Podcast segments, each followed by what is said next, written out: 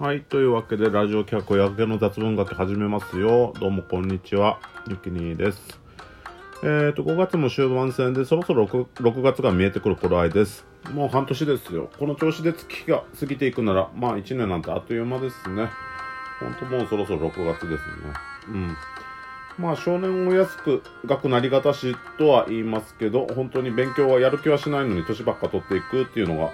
本当あれですね。うん。読むべき本が積み上がっていくし、それに関わらず、あの、休日は無駄に過ごすという状態です。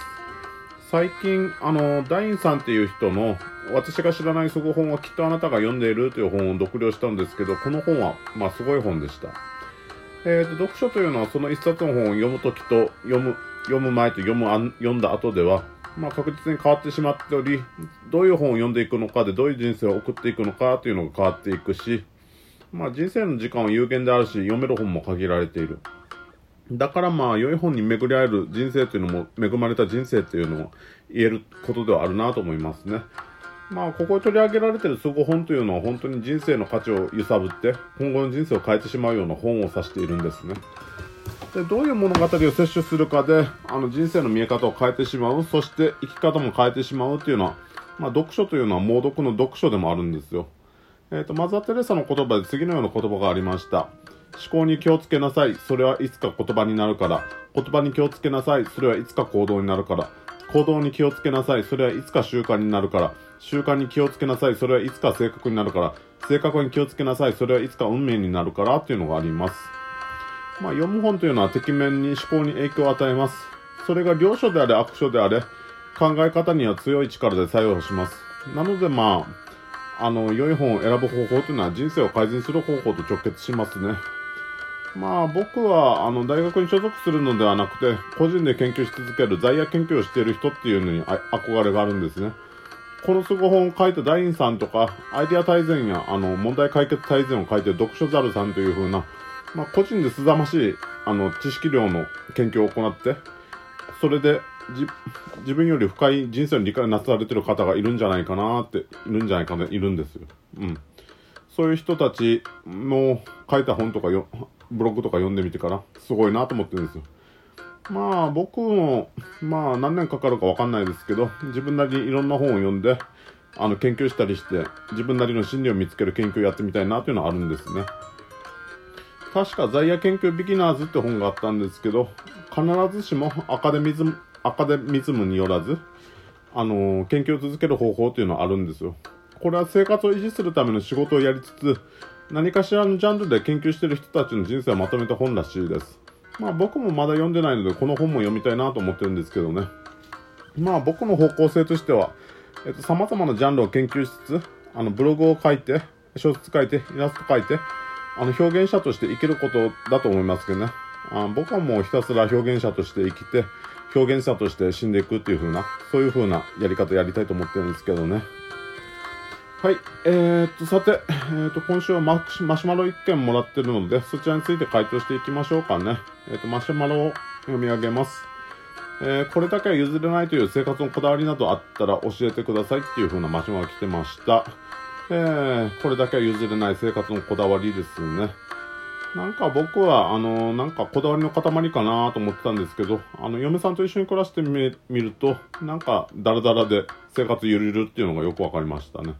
大体家事とか生活習慣とかそれほどガチガチに縛られてるわけじゃなくて、だらだら過ごしてること多いですね。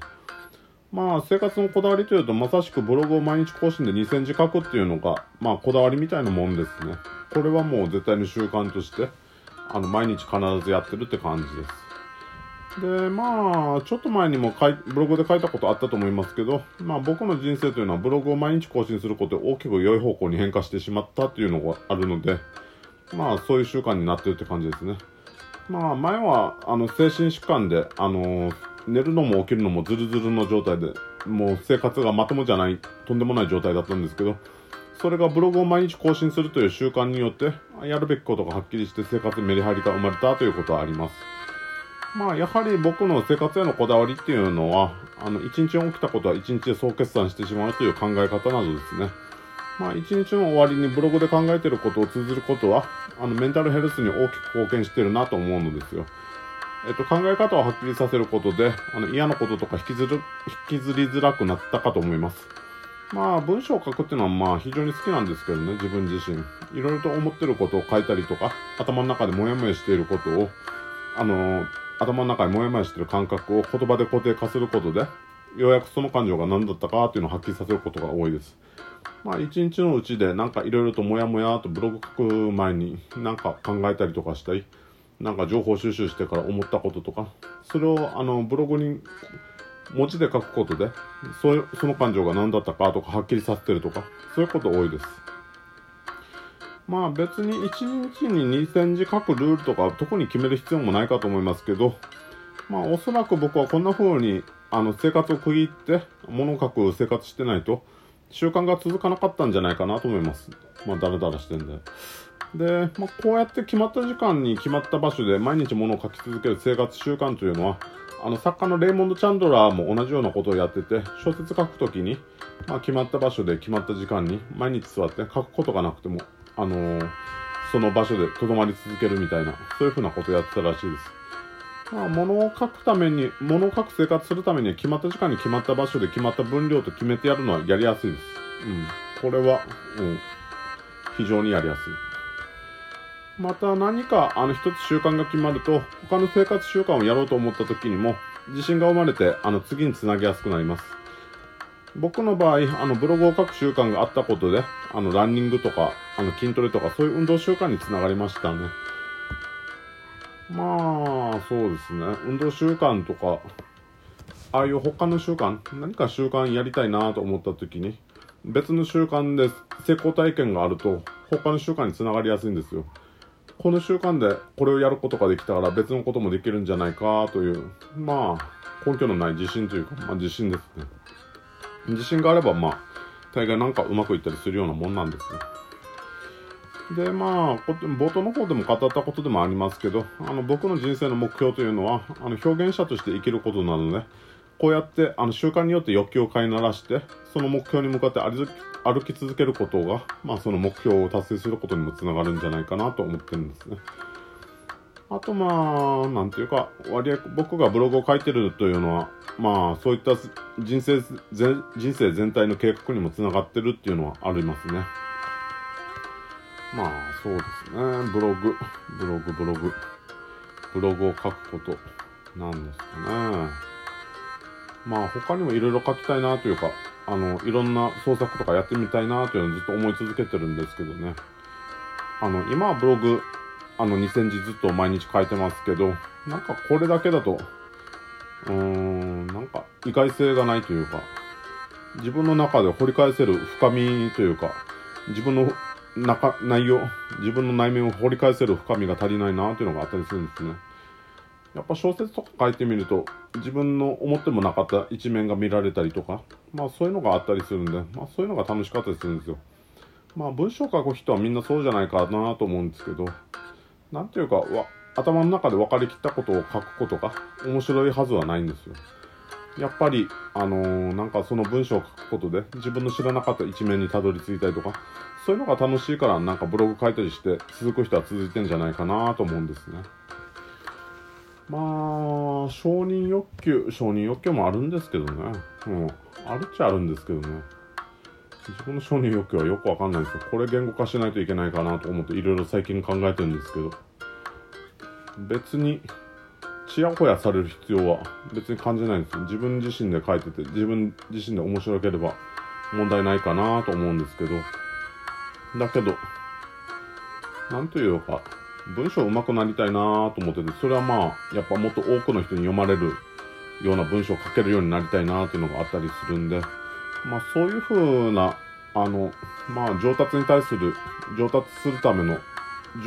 上昇欲求？なんていう、なんていうんですかねわかんないですけど。